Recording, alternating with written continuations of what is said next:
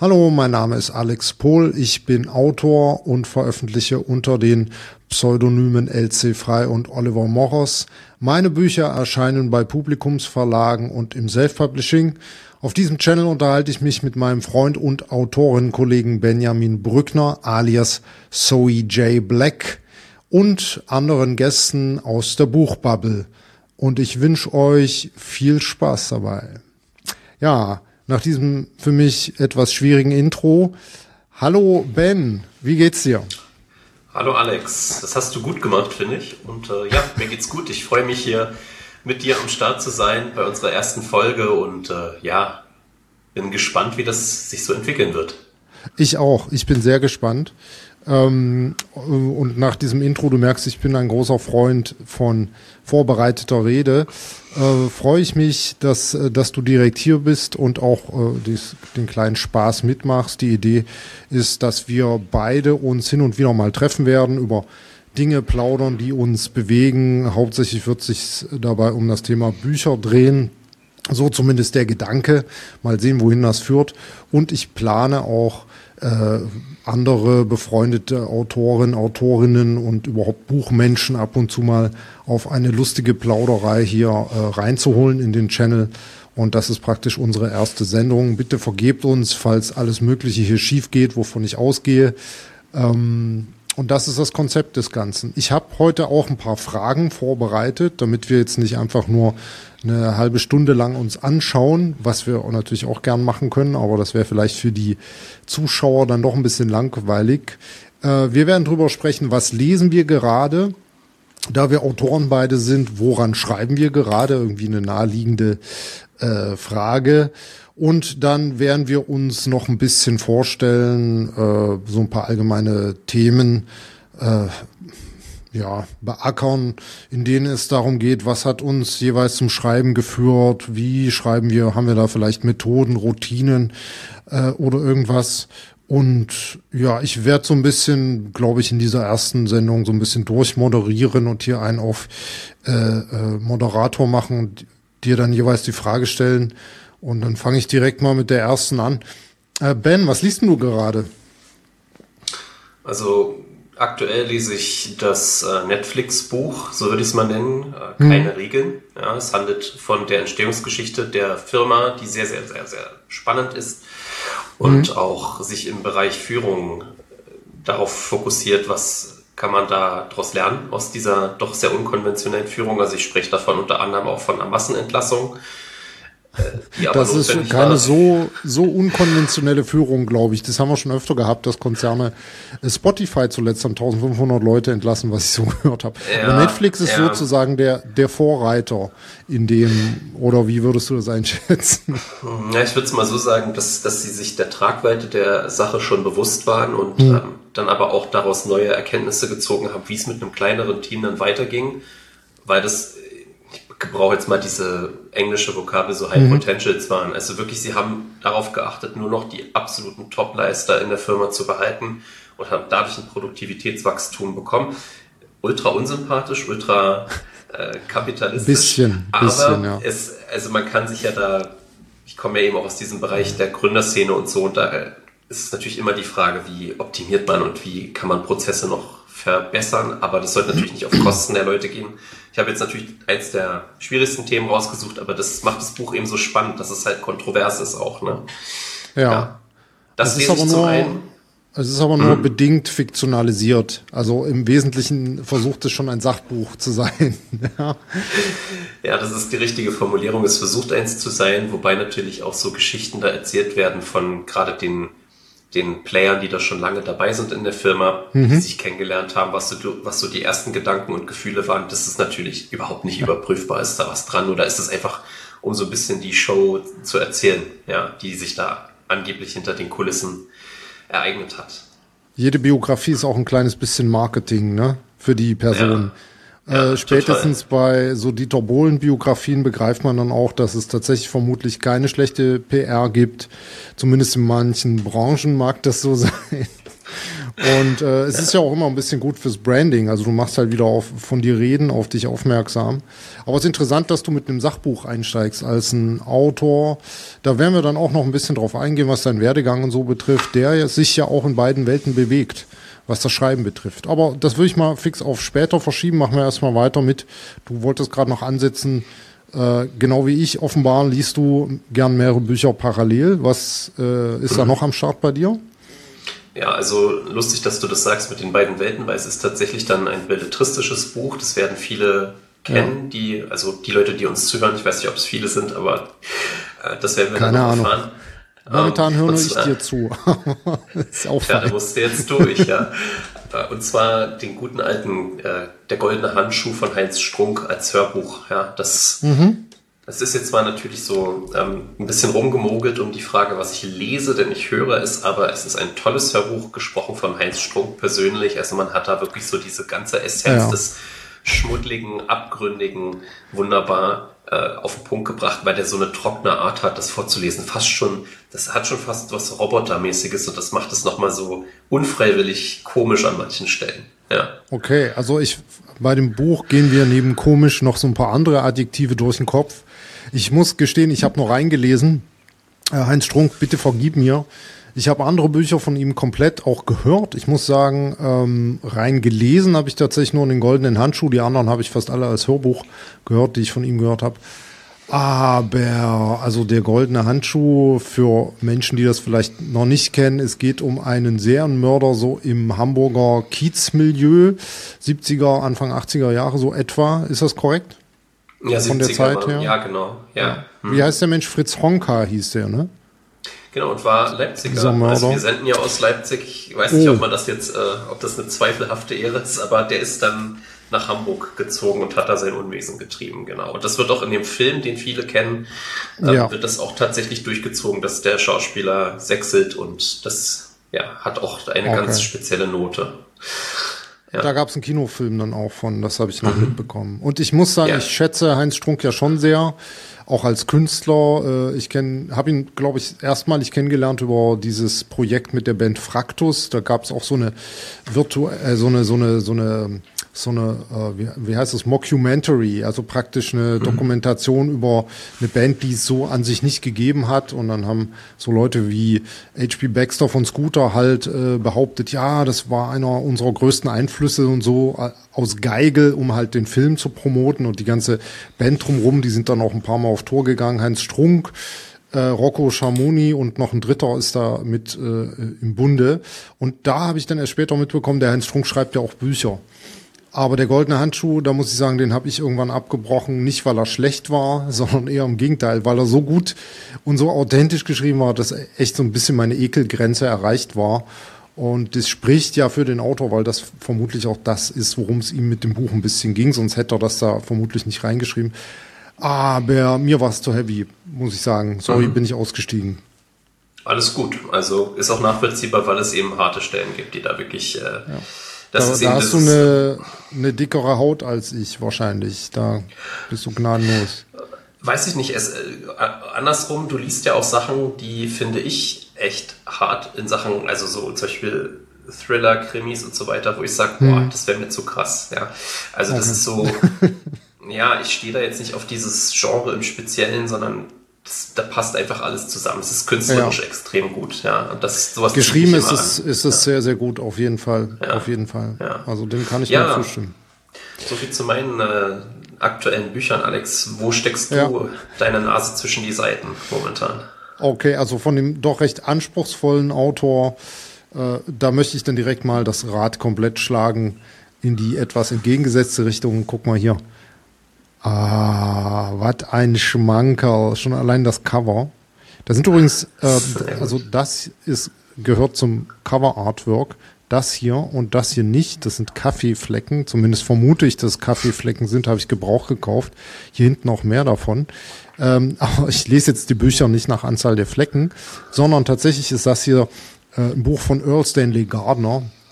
ein Vielschreiber, ein, ein, ein, äh, einer der ersten Autoren, die, glaube ich, auch Diktat für ihre Arbeit verwendet haben. Man munkelt, dass der stellenweise bis zu sechs Sekretärinnen damit beschäftigt hat, seine Bücher aufzuschreiben, während er ihnen die diktiert hat. Der war im Hauptberuf Rechtsanwalt, hat auch eine extrem spannende Biografie hingelegt, hat ich habe mal irgendwo gelesen, vierstellig Romane, also über 1000 Romane geschrieben. Na gut, jetzt sind die Romane auch nicht furchtbar dick, sind halt so die typischen Spannungsheftchen, wie man im Deutschen natürlich den berühmtesten Vertreter C.H. Günther hat, den wir ja auch beide kennen. Also nicht persönlich, leider ist er schon verstorben, leider. bevor wir die leider. Gelegenheit hatten. Ja, Earl Stanley Gardner ist natürlich auch schon länger tot. Ich, Moment. Ich habe ein Foto zufällig von Earl Stanley Gardner hier. So sah der Typ zufällig. aus. Aha. Ja, ich, nee, ich habe das zufällig, weil ich irgendwo einen Short gedreht habe unlängst, wo es um den guten Mann ging. Ja, und das ist, sowas lese ich ganz gern mal morgens, bevor ich anfange zu schreiben. So zehn Minuten stelle ich mir so einen Timer und dann knall ich mir zehn Minuten davon rein. Das ist so schön auf den Punkt geschrieben, Spannung, da wird nicht groß gefloskelt und, und gemetaphert, sondern zack, man geht in die Kneipe, da ist das und bumm und ein, eine drauf und dann ist halt jemand tot, bumm, nächste Szene. Jetzt ein bisschen übertrieben. Es ist tatsächlich aber gut geschrieben, also ich will das jetzt nicht irgendwie als, als Schmutz- und Schundliteratur darstellen, was das vielleicht für manche Menschen, die keine Ahnung, Literaturredakteur bei der FAZ sind oder so, ganz bestimmt ist, aber ich finde das wirklich unter unterhaltsam, auch gut geschrieben, nehme da auch selbst viel mit. Ja, ansonsten äh, mache ich es gleich dir so, dass ich da noch Hörbücher höre. Ich habe äh, ich gerade den äh, Malison Book of the Fallen fertig gehört. Also Buch 1, nicht die komplette Reihe, sind zehn Bücher, aber Buch 1 davon.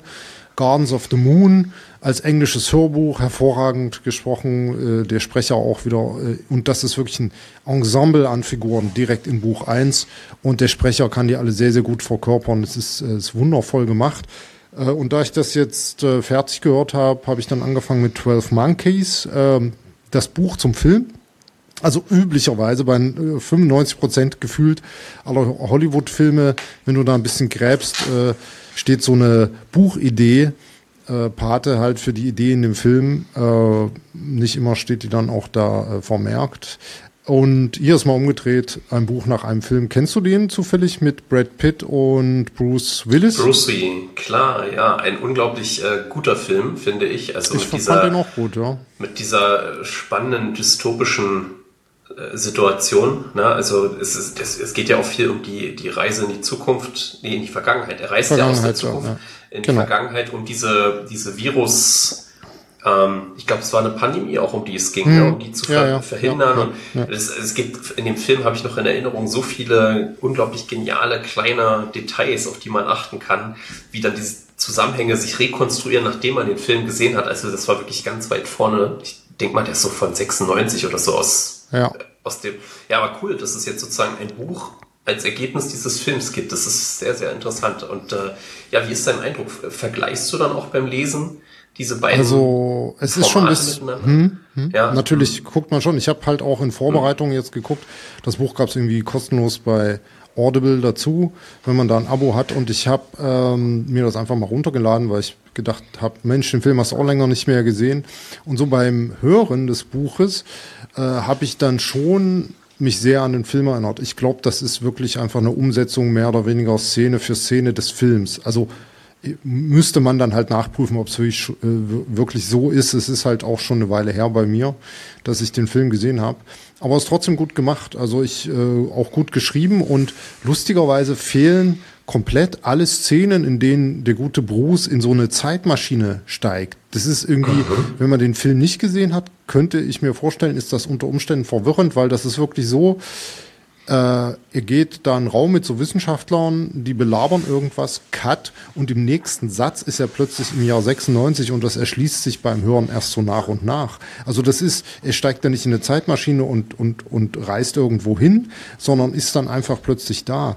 Hat auch öfter diese Visionen. Ich glaube, im Film wird das ein bisschen so erklärt, dass er halt durch diese Zeitreise sein Gedächtnis sich auch so ein bisschen oder sein Gehirn auch, auch physisch angegriffen wird von ja. diesen Zeitreisesachen.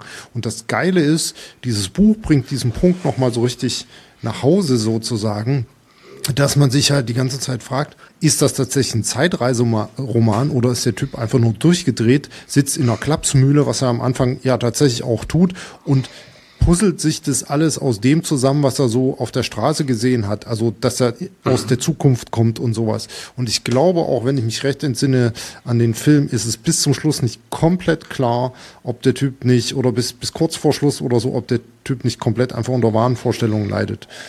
Ja, also und nö, absolut geiles Buch, geht auch nur sechs Stunden. Also daher glaube ich schon, dass es sich so sehr an dem Film orientiert und jetzt nicht irgendwelche Zusatzinfos noch bietet. Aber wenn man halt mal keine Lust hat, den Film nochmal zu gucken, äh, kann man sich das auch als Hörbuch nochmal reinziehen. Schöne Unterhaltung. Ich bin ja da wirklich eher so der ich, meistens mag ich doch eher leichte Kost. Gut, Madison Book of the Fallen ist fürs Fantasy-Genre nicht gerade leichte Kost. Das ist, auch äh, relativ komplex und so.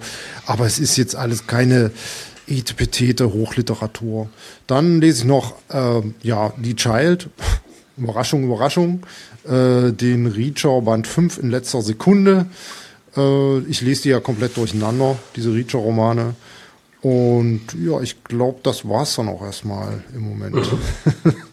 ja, das ist ja eine ganze Menge. Also so drei Bücher parallel, das, ja. Hm. Ja, cool. Ich mache das, ich mach das, ich mach das so, dass ich immer, wenn ich unterwegs bin, höre ich Hörbuch. Also ich gehe auch am Tag mindestens eine Stunde raus, ob ich jetzt dann äh, durch die Gegend spaziere oder auch mal rennen gehe oder so, dann höre ich meist Hörbuch dabei. Äh, das E-Book, wo ich gerade Reacher drauf habe, lese ich dann so abends zum Einpennen. Und ansonsten, äh, ja, also so, so, das lese ich halt das Buch dann vormittags. Also daher ist es jetzt, äh, ich bin wahrscheinlich einfach zu faul, dann jedes Mal irgendwie ins Schlafzimmer zu gehen und mir das E-Book zu holen und deswegen fange ich dann halt mehrere Bücher an oder irgend sowas in der Art. Hat mich aber noch nie gestört, habe schon als Kind so gelesen, mehrere parallel. Ist, ist halt so, habe ich kein Problem mit. Ja, naja, wenn das, wenn du das auseinanderhalten kannst, ist ja gut. Also wenn, ich hoffe, ich hoffe. Viel interessanter ist doch die Frage, die zweite nämlich, woran schreiben wir gerade und schreibst du auch parallel? Hast du mal das gemacht? Hast du das vor? Tust du das? Mehrere Bücher parallel meine ich jetzt. Ja, ja, das mache ich tatsächlich mittlerweile. Also früher hätte mich das, glaube ich, total äh, verwirrt. Mittlerweile geht das gut, weil ich noch unter einem anderen Pseudonym äh, in so Richtung Agenten-Thriller gehe, also Police-Agenten-Thriller. Nice. Mhm. Genau, und äh, das ist insofern so trennscharf abgegrenzt zu den Zoe J. Black-Romanen, dass ich damit nicht in die Querele komme. Dass ich mich frage, ja, wie war das jetzt nochmal in dem Buch? Und hä, aber die Figur ist doch eigentlich gar nicht in der Geschichte vorgesehen. Ich denke mal, ein größerer Fuck-up wäre es tatsächlich, wenn ich so zwei Thriller-Pseudonyme hätte, also wirklich so diese Psychothriller-Schiene mhm. und dann, dann würdest du denken, oh Gott, äh, also ich habe es ja manchmal schon bei, gerade Zoe schreibt ja äh, eine Serie und da habe ich dann schon das Problem manchmal, was war jetzt nochmal in Band 3, ist dieser Anwalt äh, aufgetaucht, den ich jetzt wieder erwähne, wie, wie sah der noch gleich aus? Also, und wenn das so schon sich verhält bei einer stringenten Reihe, dann möchte ich nicht wissen, wie das ist mit äh, mehreren Pseudonymen für ein Genre. Ja, das ist dann also wirklich schwierig. Ich weiß nicht, ähm, ja, wie handhabst du das? Machst du, ähm, schreibst du auch parallel? Nö, nicht mehr. Nicht mehr. Kann ich auch gleich mal was zu sagen, glaube ich. Ist ein, ist ein gutes Thema. Ich versuche das dann auch möglichst kurz zu halten, weil bei mir war das ja auch eine, eine Reise, die mittlerweile schon äh, über zehn Jahre anhält und ich habe auch schon parallel geschrieben, mache ich inzwischen nicht mehr. Ich finde aber, was du ansprichst mit den Reihen, ähm, um es vielleicht mal Zuschauern, die das noch nicht, oder Zuhörern, je nachdem, die das noch nicht wissen, zu sagen. Also Zoe J. Black schreibt eine Krimi-Thriller-Reihe mit äh, zwei Kommissaren so als Hauptfiguren. Und das sind äh, schon, ich würde so sagen, blutige Krimi-Thriller mit ordentlich Action und auch so Richtung Psychothriller stellenweise um das dir jetzt mal aus, aus dem Mund zu nehmen, aber nick das mal bitte ab oder sag nein, das ist komplett falsch. Okay. Abgenickt. Das ist sehr richtig. ja. Okay, cool. Und das Ding ist aber, das ist schon auch eine, eine längere Reihe bei dir mittlerweile. Du schreibst gerade an Band Numero, hilf mir mal. 13. 13, okay. Also 12 ja. sind demnach schon erschienen in auch relativ kurzer Zeit und ich schreibe ja auch an mehreren Reihen. Also ich habe diese Edel- und Stein-Reihe, dann habe ich die, die Age of Stone Schleichwerbung, äh, Fantasy-Reihe. Und ey, das ist doch völlig logisch, dass man da ständig nachgucken muss, wie irgendwelche Figuren aussahen und, und so weiter. Und da ich bei so Sachen sehr, sehr faul bin, weil ich halt lieber Geschichten erzähle, als Excel-Tabellen auszufüllen, äh, muss ich das tatsächlich dann auch nachgucken. Dann habe ich aber in meiner Software, ich nutze Ulysses App äh, von einem Leipziger Entwicklungsteam, by the way, was auch sehr lustig ist. Also nicht nur Serienmörder kommen aus Leipzig, sondern auch App-Entwickler, gute App-Entwickler. Ja. Ähm, ja, und da äh, habe ich dann meine ganzen älteren Bücher und Manuskripte alle drin innerhalb der Software und dann ist das eine schnelle Suche, sofern mir der Name oder irgendwas einfällt, womit ich die Figur spezifizieren kann. Und dann finde ich das raus, aber ich muss das auch nachgucken. Kein Mensch hat das mehr im Kopf. Ich habe mal irgendwann gezählt, als ich äh, diese Projekte mal von einem einer Software in die andere portiert habe. Ich glaube, ich habe in der Reihe 250 oder so namentlich benannte Figuren schon. Also allein in der mhm. Edel- und Steinreihe. Und also sorry, das kann ich nicht mehr auseinanderhalten. Ähm, oder mir merken, wer da wie welche, welche Klamotte getragen hat oder so. Natürlich sind die nicht alle super wichtig oder so. Und wir haben schon gar nicht 250 Hauptcharaktere. Und von den Hauptcharakteren weiß man auch, wie die aussehen, weil die ja in jedem Band wieder vorkommen. Aber wenn dann doch mal so Reappearances sind von, wie du sagst, irgendeinem Anwalt aus Band 3 oder so, ja, guck mal nach. Ist auch, hoffentlich merkt man es aber selbst, wenn man sich da vertan hat oder spätestens die Testleser. Können wir dann ja auch noch mal kurz sprechen, wenn du magst, über das ganze Thema Testleser und wie wir das so handhaben und so weiter und so fort. Ja, genau. Und äh, zu diesem ganzen Parallel oder nicht parallel vielleicht dann wenn es um unseren Werdegang beziehungsweise so ein bisschen unsere Schreibmethodik geht, wenn du magst, ja? Gerne. Genau, ansonsten schreibe ich halt äh, momentan an äh, dem aktuellen, demnächst, also an, an dem nächsten, ganz einfach an dem nächsten Edel und Stein Band zusammen mit meinem Co-Autoren ähm, unter dem Pseudonym Oliver Moros. Es ist so, dass ich da mittlerweile die Texte komplett alleine schreibe, wir uns aber vorab äh, ein bisschen über den roten Faden äh, absprechen, also so die Grundidee des Thrillers, die ja dann meist auch so ein bisschen auf, äh, naja, so, ich sage immer so auf dem ersten Mord so ein bisschen basiert. Also wo man sagt, okay, wir wissen, die Ermittler wären irgendwie in eine Situation gestürzt, wo es höchstwahrscheinlich irgendeine Leiche gab. Das ist nun mal beim Thriller so, auch beim Krimi. Im Großteil aller Fälle geht es da nicht um gestohlenes äh, äh, Essgeschirr oder so. Und ja, und dann äh, fragt man sich natürlich, was finden Sie da vor? Was macht auch de, diesen Fall so besonders? Also, dass da einfach eine Leiche liegt. Äh, wie gesagt, sorry, es geht hier nicht ums richtige Leben und ich möchte auch jetzt nicht übertrieben pietätlos sein, aber das reicht einfach für einen Thriller heutzutage nicht mehr, dass äh, so eine 0815 Leiche gefunden wird und die Ermittler dann halt einfach relativ straight rausfinden, ja, das ist halt die Ehefrau, die der Ehemann umgebracht hat oder so. Punkt. So. Ne? Und weißt ja selbst auch. Und ja, und das ja. daran schreibe ich gerade. So. Genau. Wollen wir dann direkt äh, zur nächsten Frage übergehen? Oder wolltest du noch was äh, zu, zu deinem Schreiben oder zu deinem aktuellen Buch sagen? Äh, nö, eigentlich nicht. Äh, dann hätte also, ich noch eine, eine Frage. In ja. welchem Stadium bist du da gerade oder wie machst du das überhaupt? Mit dem Schreiben? Bist du so jemand, der sich da vorher so einen Plan macht, äh, eine Szenenübersicht oder äh, irgend sowas in der Art und jetzt äh, oder auch äh, erste, zweite, dritte Überarbeitung und so, die gängigen Arbeitsschritte. Wo bist du da gerade? Ja, also bei dem Buch bin ich gerade in der, in der Reihenschrift, nenne ich das, dass ich das okay. runter, runterschreibe. Also vorher überlege ich, wie soll die Geschichte, sagen wir mal, drückt es immer so aus, wie wir, mhm. als wenn man wandern geht. Man hat eine Karte, man weiß ungefähr, wo man hin möchte, aber der Weg dahin ist relativ unklar, weil man wird ja jetzt auch nicht analysieren, wie wird der Waldweg gut machen manche, keine Ahnung, dann bei Google Maps bestimmt, oder so, weil es äh, Bildmaterial ja. gibt, ja. Aber im Großen und Ganzen können die Leute dann immer was mit diesem Vergleich anfangen, mhm. dass man einfach loswandert und dann aber schon natürlich ein Ziel hat, dass man weiß, abends möchte ich in Hütte XY sein, um eben übernachten zu können. So ist es bei meinen Büchern auch. Und mhm. was aber mittendrin passiert, da gibt es auch ein paar Eckpunkte, also ebenfalls wie beim Wandern, dass ich irgendwann mal einen Wegweiser erreiche, wo ich weiß, ich muss die Gabelung nehmen und nicht die. Das mhm. verhindert, dass ich mich komplett irgendwie verzettle und äh, überhaupt nicht mehr weiß, wo ich hin wollte. Und das war es dann aber auch. Und dann schreibe ich los jetzt wie gesagt in der Reinschrift und sobald die fertig ist, gehe ich direkt nochmal drüber und dann geht's an die Testleser raus, die du erwähnt hast vorhin. Ja, die lesen das Also über den gesamten Text. Du machst praktisch, genau. man würde so sagen, Erstentwurf und Überarbeitung.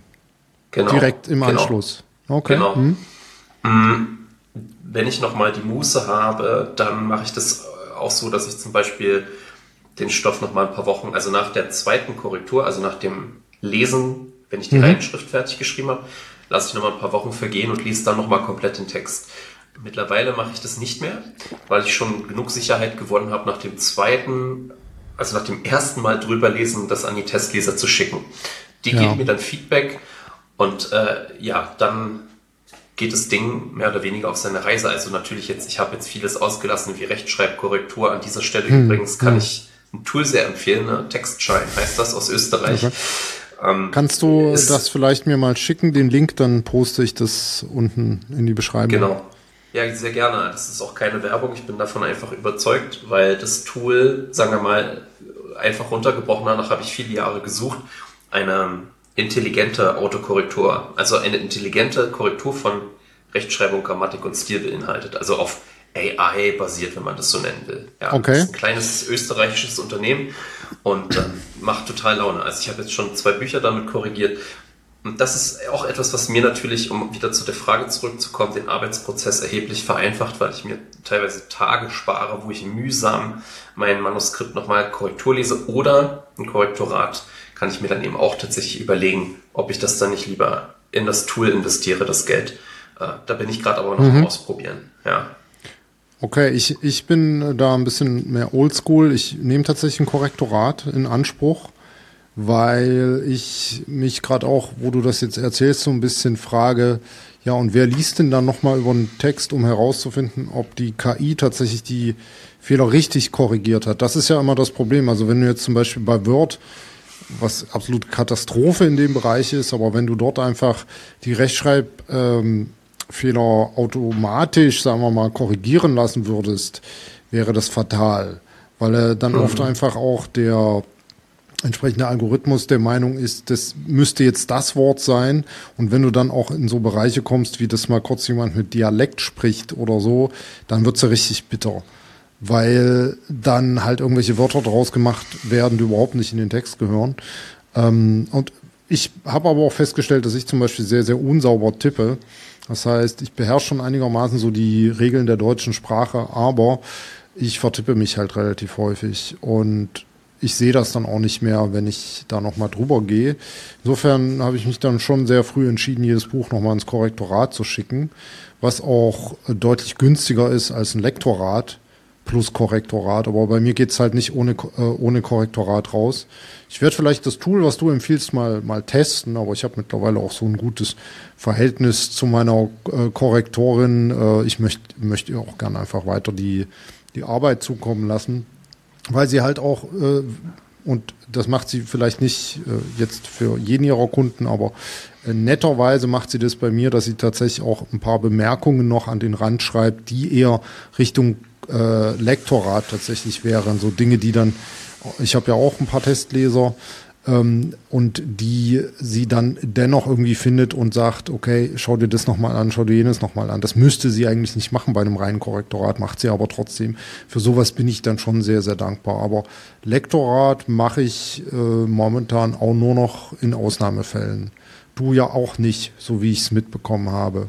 Und ich höre auch schon jetzt äh, in den Kommentaren, viele Leute wieder aufschreien, weil das ein Zeichen davon ist, dass man unprofessioneller Autor ist und bla bla bla.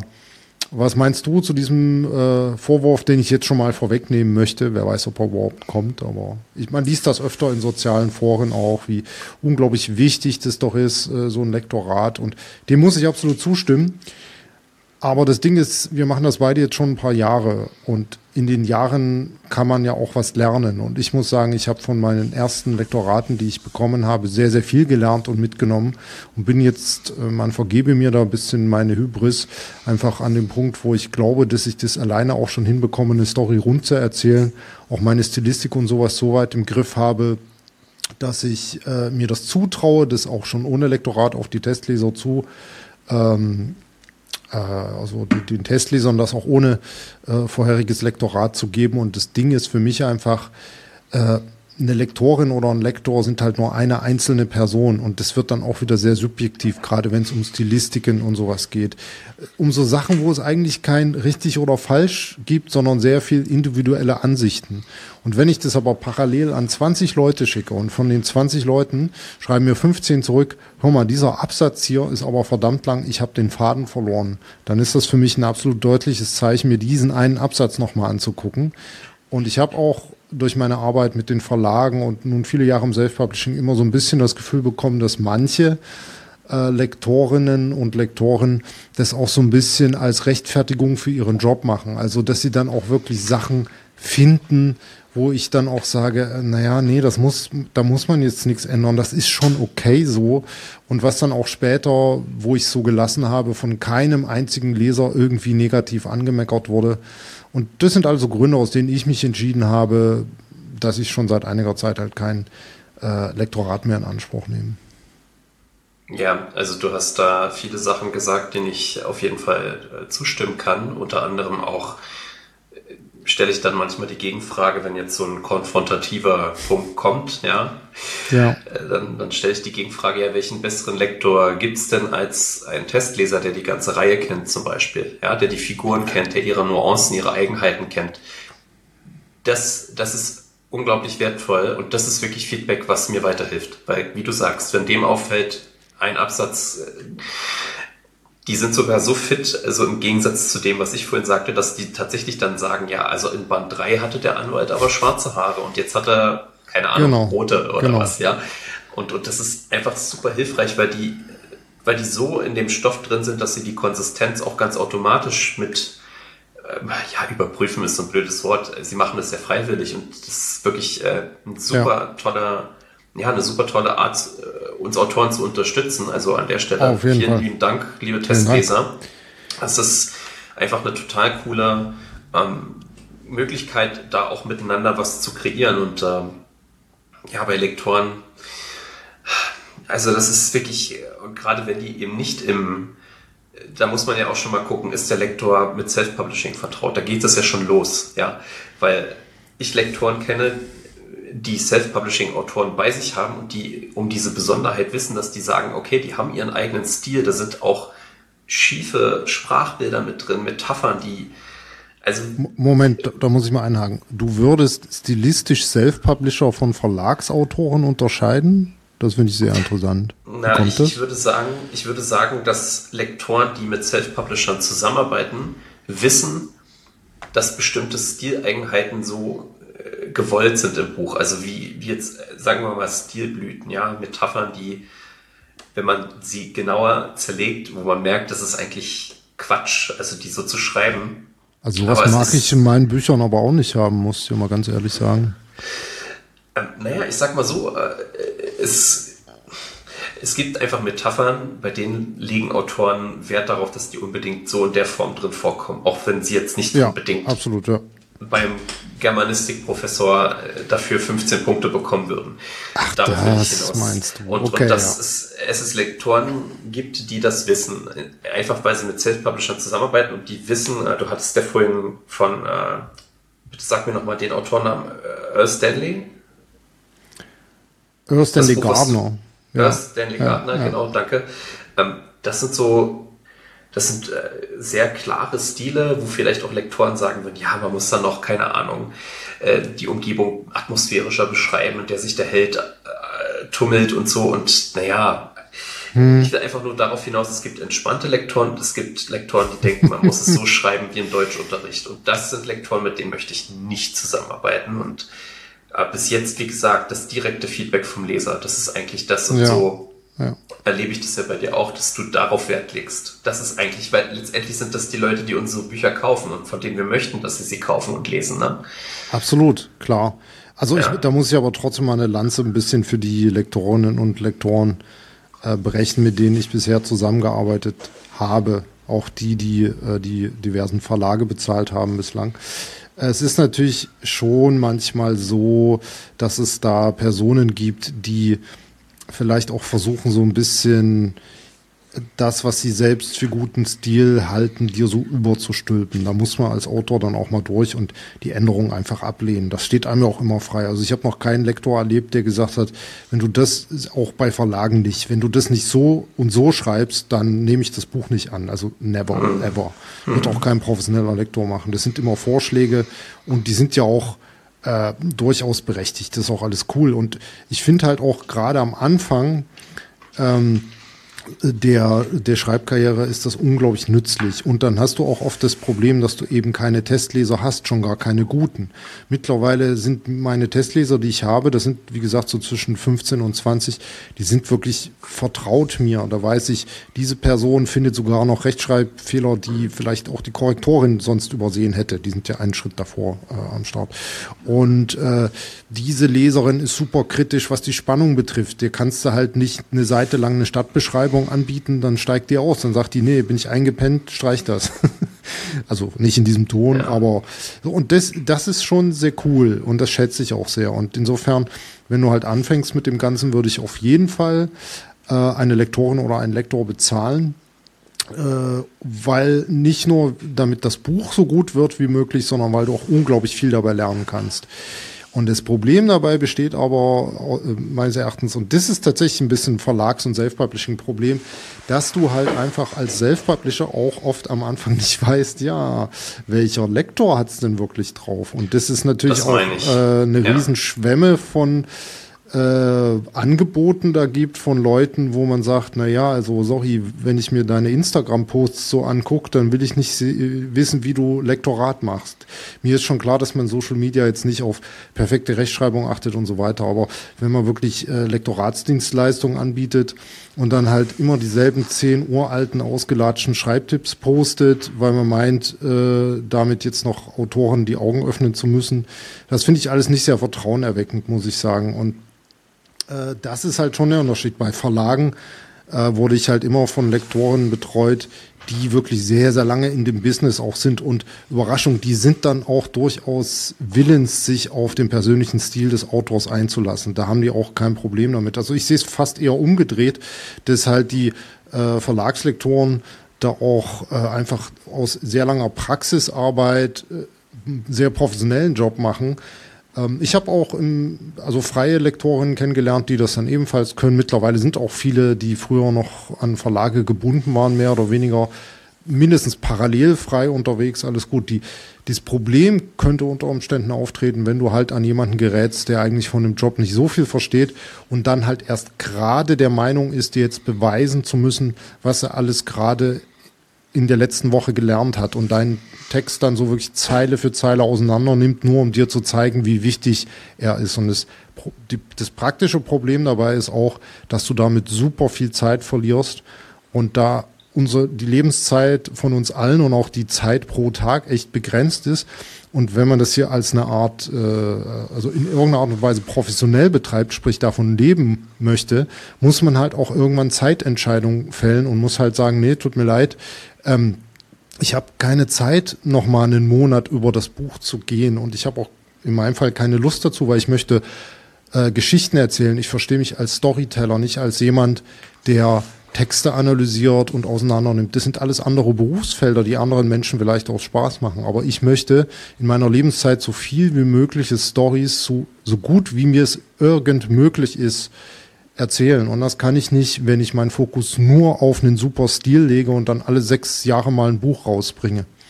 Und das ist ja. so ein, ein, bisschen das komplexe Gebilde, in dem halt auch Lektorat, Testleser und das alles irgendwie eine Rolle spielen, wo wahrscheinlich auch jeder Autor für sich selbst dann irgendwann so seinen persönlichen Baukasten finden muss, wie er sich das alles zusammensetzt. Das war mal so ganz grob meiner.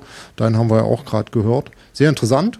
Sehr, sehr interessant. Ja, äh, vielleicht noch als Ergänzung. Also mhm. das äh, ist so ein Bild, was auch ich dann immer gedanklich habe. So ein Lektor, ein guter Lektor, den erkennt man ja daran, und da ist es auch egal, wo der herkommt, jetzt aus dem Verlagswesen oder aus dem Self-Publishing, ist meine Meinung zumindest, ne, ist, dass der natürlich einmal die fachliche Qualifikation hat. Mhm. Und das hat man ja bei, beim Verlag, muss er ja schon eine gewisse Laufbahn hinter sich gebracht haben oder Qualifikation vorgelegt haben, um so ein Lektor zu werden. Auf dem freien Markt weiß das eben nicht. Ne? Das ist ja der Punkt. Und äh, der ist einfach ein Geburtshelfer. Also der hat erkannt, okay, ja. das ist dein Baby, um es jetzt mal so kitschig zu sagen. Das Buch ist dein Baby und er hilft dir dabei, es möglichst gut auf die Welt zu bringen. So ist meine Assoziation und ja, Lektoren, die das eben übertreiben und da in jedem Satz eine Streichung vornehmen, dann ist die Absicht eine andere, würde ich sagen. Und dann bringt es auch nicht viel. Ja. Ist vielleicht auch so ein bisschen eine Erfahrungssache einfach. Ja, und da, ja, da muss man, da muss man dann auch, ja. auch durch und man greift auch, was sowas betrifft, ab und zu mal den Falschen ab oder die Falsche. Das ist, es gehört auch dazu. Und wenn man es als Geschäft betreibt, muss man auch mit Fehlinvestitionen rechnen. Das passiert halt ab und zu in jedem Business. Und letzten Endes ist ein Teil von dem, was wir machen, auch Business. In dem Moment nämlich, wo wir davon leben möchten. So, und dazu, das würde ich aber mal tatsächlich verschieben auf eine andere Sendung, dieser ganze Business-Aspekt. Wen das mal interessiert, der mag uns noch ein bisschen länger treu bleiben. Ich würde ganz kurz noch äh, persönlichen Werdegang äh, abhandeln, in so kurzen, stichpunktartigen Fragen, wenn das cool ist für dich. Ja, okay. Ähm, ja. Ich hau mal raus und dann antworten wir einfach nach Bewerbmuster beide drauf. Erste Frage, wie kamst du, nee, anders, ich fange mit einer anderen Frage an, wenn ich darf. Wie lange schreibst du schon? Äh, Bücher meine ich jetzt, belletristisch. Seit 14 Jahren. Oh, länger als ich. Ich schreibe so was über 10 Jahre jetzt. Mhm. Wie, wie hast du da angefangen? Hast du, äh, hast du so Short Stories gemacht, keine Ahnung, Gedichte, einfach mal so Texte, was immer das immer so bedeutet, finde ich immer so geil bei Lesungen. Ich lese euch heute aus meinen Texten. Äh, ja, keine Ahnung. Das ist meine, was das ich, ich, ja, ja ich, es klingt immer gleich so ein bisschen, oh, Obacht, hier Kunst jetzt. Äh, ja, ja. Äh, werden die Türen verschlossen und keiner darf mehr raus, weil Kunst. Nein. Wir lieben Kunst. Wir finden Kunst klasse, liebe Zuschauer. Also ich zumindest. Weiß nicht, wie es bei dir ist. Kunst geil oder nicht geil? Machen wir so oder so? Was, was ist das eigentlich? Ne? Das ja, ist ja die große Frage. Richtige also, Antwort. ich ja, habe keine Ahnung. Ja, Und solange ich das nicht weiß, werde ich mich auch dazu nicht positionieren. Manche Dinge gefallen mir, andere nicht. Und ob das Kunst ist oder nicht, geht mir eigentlich direkt auch irgendwo hier hintenrum vorbei. Doch, ähm, genau, wie hast du angefangen? Was waren deine ersten Texte? Es waren tatsächlich, wie ich glaube, bei jedem oder bei fast jedem Autor waren es Kurzgeschichten, ne? weil das sind so mhm. Dinge, die man sich, äh, jeder Autor hat ja, denke ich, auch so eine kleine Hybris in sich, ja, dass man so denkt, ja, das bekomme ich Nein. schon irgendwie hin. Und dann fängt man natürlich mit so einer Kurzgeschichte an, also ich habe das so gemacht und äh, hatte auch immer den guten Nebeneffekt, dass ich das schon als Kind und Jugendlicher, also das ist sozusagen reicht noch weiter zurück gemacht habe. Und da hatte ich ein gutes Weihnachtsgeschenk oder ein Geburtstagsgeschenk, weißt du, es hat kein Geld gekostet. Zeit hatte ich sowieso und dann habe ich halt eine Geschichte geschrieben und damit meine Verwandten gequält. Und äh, so ist Slick es dann move. immer so. Slick move. und so ist es dann immer weiter gewachsen. Und irgendwann habe ich gesagt, komm, ich will den ersten, ich will einen Roman schreiben und dann habe ich das äh, gemacht. So war das bei mir, ja. Was war dein erster Aber Roman? Von, von Tuten und Blasen keine Ahnung gehabt, also wirklich einfach so drauf los. So hieß der? Von Tuten und Blasen keine Ahnung gehabt? Genau, könnt ihr noch bei Amazon kaufen. Das Hörbuch ist in Produktion. äh, nein, Spaß. Also, nee, der, der hieß tatsächlich Pickup, die Geschichte eines Verführers und äh, ist im Self-Publishing oh. auch erschienen unter meinem Romance-Pseudonym. Äh, ah, okay. Ja, und und äh, das war ein Buch, was viele spannende Wege genommen hat. Also war auch mal bei einem größeren Publikumsverlag äh, im Gespräch, ob man den nimmt. Äh, nur so viel, also Pickup handelt von Verführungscoaches, sogenannten, ja, also Aufreißern, mhm. hätte man früher gesagt. Und das ist also welchen so die anderen das Aufreisen beibringen, ne? Genau, das, genau, ja, genau. Es ist eine Community, die in den USA entstand und äh, ja sich in Europa verbreitet hat. Auch in Deutschland gibt es ein Pickup-Forum etc. Und das Thema fand ich eben damals mega spannend. Du begibst dich ja gerne ja. in wirklich äh, düstere Abgründe. Ich merke das schon, ne? Ja, das ist einer davon. Absolut. Ja, klar. Wo du dich rumtreibst, ey, wo du dich rumtreibst. okay, ja, aber. Gibt's das Buch noch? Kann man das noch ordern? Wird ja, das noch das vertrieben? Mal, ja, über Amazon exklusiv einfach mal Pickup, die Geschichte eines Verführers äh, suchen und da findet ihr es. Und äh, das war mm, sozusagen der Anfang dieser Schreiblaufbahn. Ja, und dann hat es eben, wie gesagt, beim Verlag so ein Auf und Ab gegeben, mit dem ich da im Gespräch war. Also ich habe ja bei weitem nicht so intensiv wie du mit Verlagen zusammengearbeitet, aber ich habe auch Erfahrung gesammelt mit Literaturagenturen und mhm. Verlagen und äh, sagen wir es so, ich bin sehr froh, um Self-Publishing zu sein und möchte da auch bleiben, so gut es eben funktioniert. Ja, ja okay, cool. Genau. Also und, eher äh, auch so der, ja, auch eher so der Self-Made Man, wollte ich noch sagen. Ähm, ja, man ich meine, sonst wird, mehr, sonst ne? wird man ja nicht ja. Self-Publisher, wenn man gern Verantwortung mhm. abgibt. Ähm, Frage, ist das ein Thriller, dieses Pickup, äh, der Weg eines Verführers? Nein, wie hieß es? Pickup? Äh, genau, Pickup, äh, der Weg eines Verführers und ah, okay. also im Titel durchgestrichen Verlierers. Das hat oh, eben auch damit crazy. zu tun, äh, ja, es ist crazy, weil ich natürlich äh, so die typischen Anfängerfehler gemacht habe. Also vor allen Dingen kein, also kann man gleich vielleicht mal als Tipp geben, kein Genre vorher sich überlegt, ja, sondern einfach drauf losgeschrieben. Okay. Äh, insoweit ist es jetzt so ein Romance-Thriller oder eine Thriller-Romanze, wer weiß das schon so genau. Mm, mit, mit, also da ist auch so ein bisschen, ja, fast schon Comedy dabei, aber auch Tragik. Es ist wirklich so ein, so ein bunter Flickenteppich, okay. aber trotzdem, glaube ich, eine ganz coole Geschichte. Also wenn ich mich auf ein Genre festlegen müsste, wäre es wahrscheinlich so ein, so ein zeitgenössischer Roman. So, das so okay. Benjamin von Stuckrad war es da jetzt nicht unbedingt, aber mm. so, wie, wie, sagt man denn, ein, ein Gegenwartsroman? Messlatte, genau. da, da bist du auch sehr bescheiden, was die Messlatte betrifft, ne? ja, also gut, äh, Latte und Benjamin von in einem Satz, aber egal. Ähm, das ist er Tja. mir nämlich persönlich und auch von dem, was er schreibt her. Aber das ist wieder eine andere Geschichte. Der gute, ich habe irgendwie mit Benjamins so gemischte Erfahrungen. Dich schätze ich ja sehr. Ich habe keine persönliche Erfahrung mit Benjamin von Stuckrad-Bache, lege ich auch keinen Wert drauf, aber äh, seine Bücher finde ich halt nicht so prall. Ist auch völlig okay, der braucht mich ja auch nicht als Stammleser. Ähm, genau, um, um meine eigene Frage auch mal zu beantworten, äh, Hybris Hallo. Ich habe tatsächlich ohne Kurzgeschichten oder sowas direkt mit dem ersten Roman angefangen. Ich hatte zu Anfang auch keine Ahnung, was das Genre sein soll oder irgendwas. Ich wusste nur, ich wollte gerne einen spannenden Roman schreiben. Tada. Wer möchte das nicht? Wer möchte gern absichtlich einen unspannenden Roman schreiben? Auch da gab es Experimente, aber gehen wir jetzt nicht drauf ein. Und äh, ich habe dann einfach mal so vor mich hingeschrieben und eine Szene kam so an die nächste ran und dann habe ich halt gemerkt, das geht so in die Richtung Wissenschaftsthriller mit übersinnlichen Sachen. Also ging es dann um irgendwelche uralten Aliens und ja, ich habe auch schon immer gern H.P. Lovecraft gelesen. Es wird jetzt auch keinen überraschen. So, und dann war es halt im Endeffekt so ein Thriller mit ein bisschen äh, Science, ein bisschen Military, ein bisschen Alien, halt auch im Endeffekt ziemlich Multigenre. Ich glaube, das ist am Anfang auch völlig okay, dass man sich da mal ein bisschen freischreibt. Vor allem, solange man Bock drauf hat, ist das ja auch völlig egal mit dem Genre.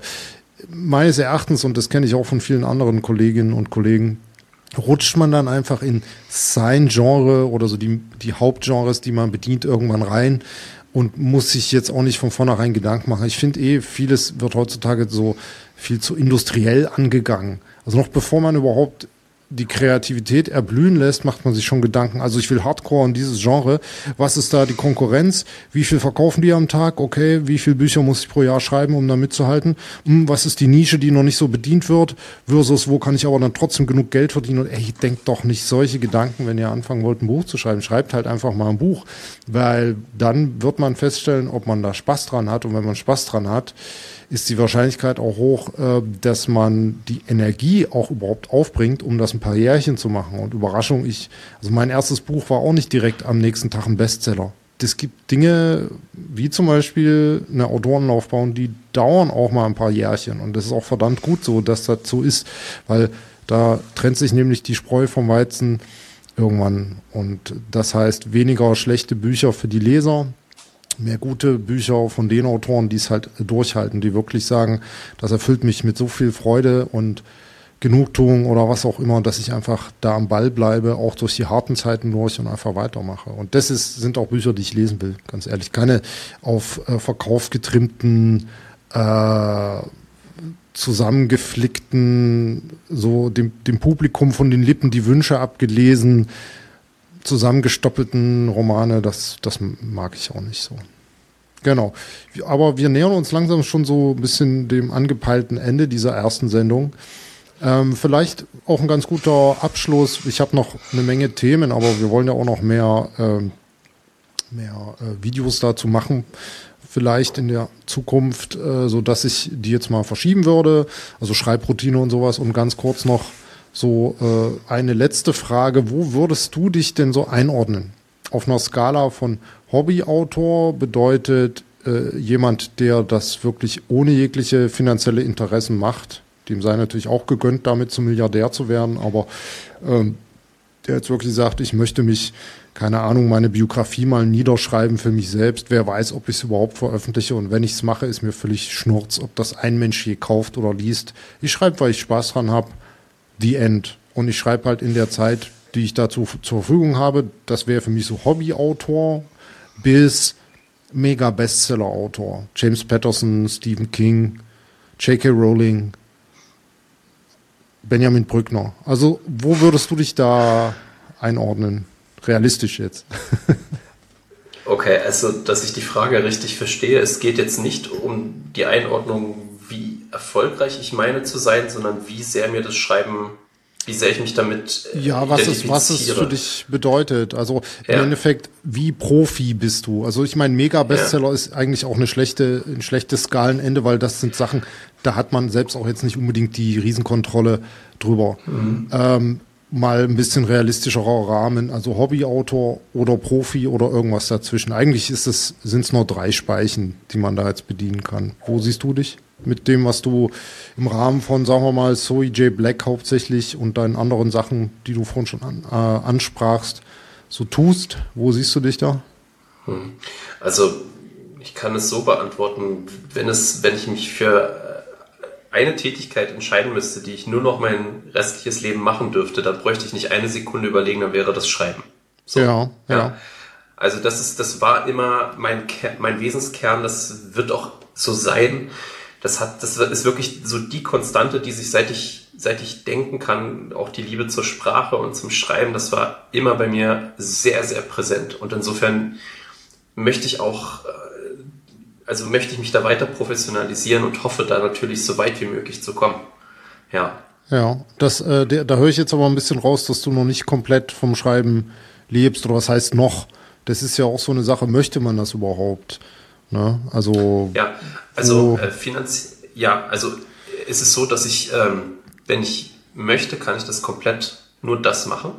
Ja. Äh, ich bin gerade, also auch finanziell, ich bin gerade in der Phase, wo ich so ein bisschen noch, also ich komme ja aus dem Marketing und mir macht es mhm. auch großen Spaß dort. Da schreibe ich ja auch, also Artikel beispielsweise, ja, und äh, habe da mittlerweile auch so eine gute Beziehung zu den Leuten, die mit denen ich zusammenarbeite, die mich beauftragen dass mir das auch großen Spaß macht und ja, ich gerade ja. diesen, äh, also ich bin gerade an einem Punkt, wo ich denke, man, wenn ich jetzt nur noch schreibe, also wirklich äh, das Marketing komplett aufgebe, ist es nicht, äh, ja, ist es nicht zu, zu einsam. Es ist jetzt vielleicht widersprüchlich zu dem, was ich vorhin gesagt habe. Meinst du jetzt zu einseitig, äh, zu einseitig? Ja, ja oder? genau, genau. Ah, okay. dass, ich, dass ich sozusagen das, was mir am Marketing total viel Spaß macht, dass ich das mhm. nicht mehr machen, dass mir das fehlt. Also wir haben ja als Buchautoren im Self-Publishing auch nicht zu unterschätzenden Marketing-Aspekt. Das ist aber wieder ein mhm. völlig anderes Marketing, als zum Beispiel jetzt in dieser Gründerwelt unterwegs zu sein oder in, in, einem, in einem Unternehmen, was in eine ganz andere Richtung fährt. Und deswegen äh, also schätze ich noch in beiden Welten unterwegs zu sein. Ich merke aber immer mehr, dass ich mich so abnable von diesem Marketing-Ding. Ja. Von so, der großen Marketing-Krake, so ja, löst du also, dich langsam. Ja, und ich, ich, ich beziehe es wieder auf Heinz Strunk, der mal gesagt hat in einem Interview, also bitte, lieber Heinz, falls ich dich falsch zitiere, nimm es mir nicht übel. Ich habe es mir aber so gemerkt, dass er mal sagte, also man kann maximal am Tag vier Stunden schreiben, er kann das maximal und dann ist er durch. Also dann ist auch nichts mehr mit Schreiben das kenne ich von mir auch gut, dass ich sage, ja, ich kann vier Stunden am Tag schreiben und den Rest der Zeit möchte ich mich nicht nur mit meinen Büchern befassen, sondern habe dann vielleicht Bock auf ein Beratungsgespräch oder so im Marketing. Ja, also dann, mhm. ich verdiene trotzdem Geld. Versus, ich müsste am Tag acht Stunden ein Manuskript schreiben oder ich mache einen halben Tag frei. Ja gut, das, äh, ich weiß nicht, bei dir, du arbeitest ja auch recht viel, denke ich mal. Oder habe ich auch so jetzt immer wahrgenommen, seitdem wir uns kennen. Ähm, wie, ja, wie gestaltest du dir das? Und wie, auf, um die Gegenfrage zu stellen, erstmal, auf welcher äh, Stufe der Skala siehst du dich, ja? Also das, das erste kann ich, äh, oder das letzte kann ich schnell beantworten. Das nächste dauert ein bisschen länger, aber ist dennoch sehr, sehr interessant. Also äh, bei mir ist es glücklicherweise so, und da bin ich auch unsagbar dankbar für auch euch, lieben Lesern. Und das ist jetzt kein hohles Gewäsch, das bin ich wirklich, und zwar jeden Tag, wenn ich mich früher an den Schreibtisch setze.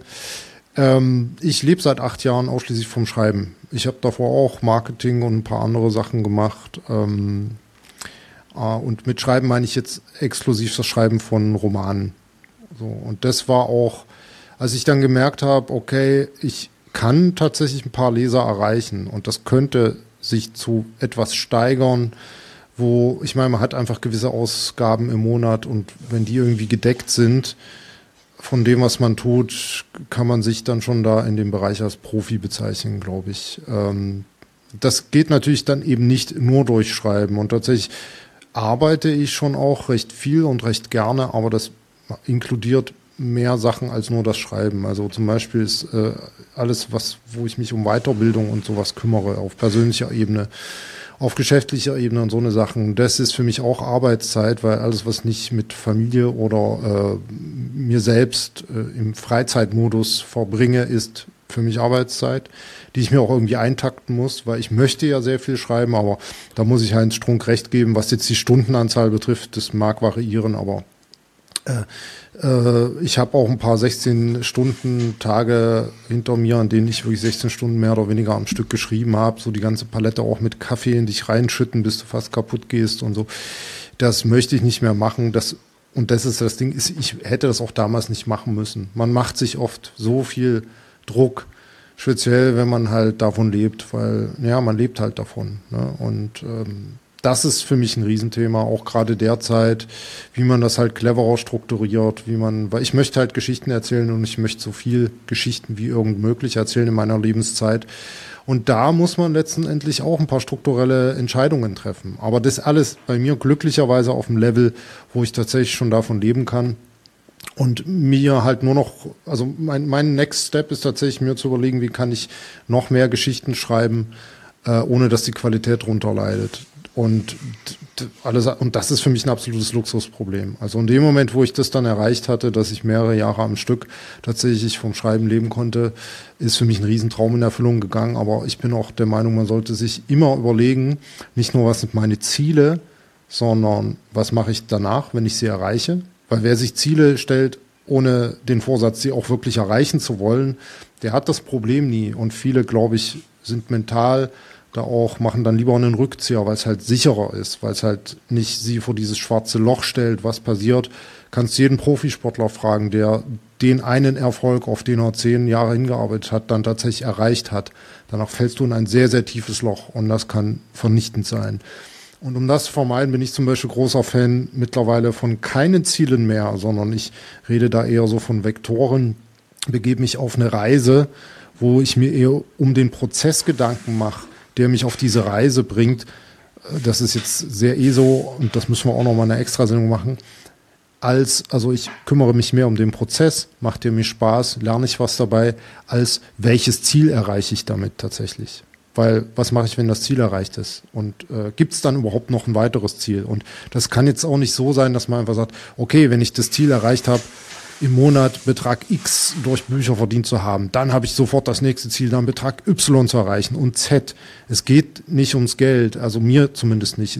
Ich bin sehr dankbar, dass ich davon leben kann, dass ich meine Ausgaben bestreiten kann, wie andere Leute in einem normalen Job eben auch.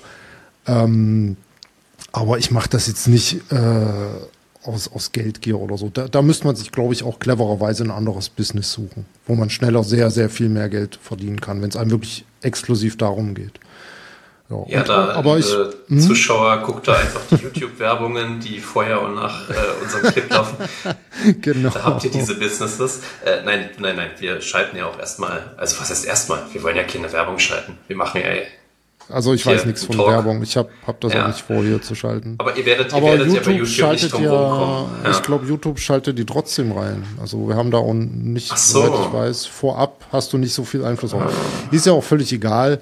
Ähm, aber das ist halt, ja, also das ist alles nicht so mein Bereich. So mit fishy Business Models über Nacht zum Bitcoin-Millionär und so. Das ist halt einfach nicht meine Baustelle. Weil, ey, es ist Lebenszeit im Endeffekt. Und äh, was du in der Lebenszeit machst, ist, worauf es ankommt, weil die kriegst du nicht zurück. Geld kommt, geht, whatever. Und wenn du es irgendwie finanziell über die Runden bringst, dann solltest du meines Erachtens ganz schnell anfangen, über andere Sachen Gedanken zu machen. Natürlich ist es nicht geil, wenn es hinten und vorne nicht langt mit dem Geld. Und auch ich war mal Student und auch ich habe mal mit sehr, sehr wenig Geld auskommen müssen. Das kann man alles machen. Aber es ist halt auch so eine Perspektivsache, dass man halt sagt, ja, das mache ich jetzt für eine Weile, aber ich habe auch schon einen Plan, wie es da noch weitergeht. So, und wenn du halt mit etwas, das dir Spaß macht, deinen Lebensunterhalt verdienst, dann bist du meines Erachtens schon ganz, ganz weit oben. Egal wie viele Yachten du halt nicht hast und wie viele Villen und Ranches und was nicht alles und ob du jetzt dann durch die Welt jettest und ganz Instagram dran teilhaben lässt, dass du dir jetzt halt wieder die nächste Rolex gekauft hast. Ähm, egal, wenn du von dem, was dir Spaß macht, äh, leben kannst und das ehrlich auch zu dir selbst sagen kannst, dann bist du on top of the world. Ich würde sagen, Alex, das ist ein schönes Schlusswort. Finde ich auch, ja. Es sei denn, du hast noch ein Thema, aber wir haben jetzt eine Stunde schon gequatscht. Haben wir. Ja. Und den Rest machen wir dann einfach bei einem der nächsten Male. Ich hoffe, ihr vergebt uns unseren noch etwas chaotischen Stil.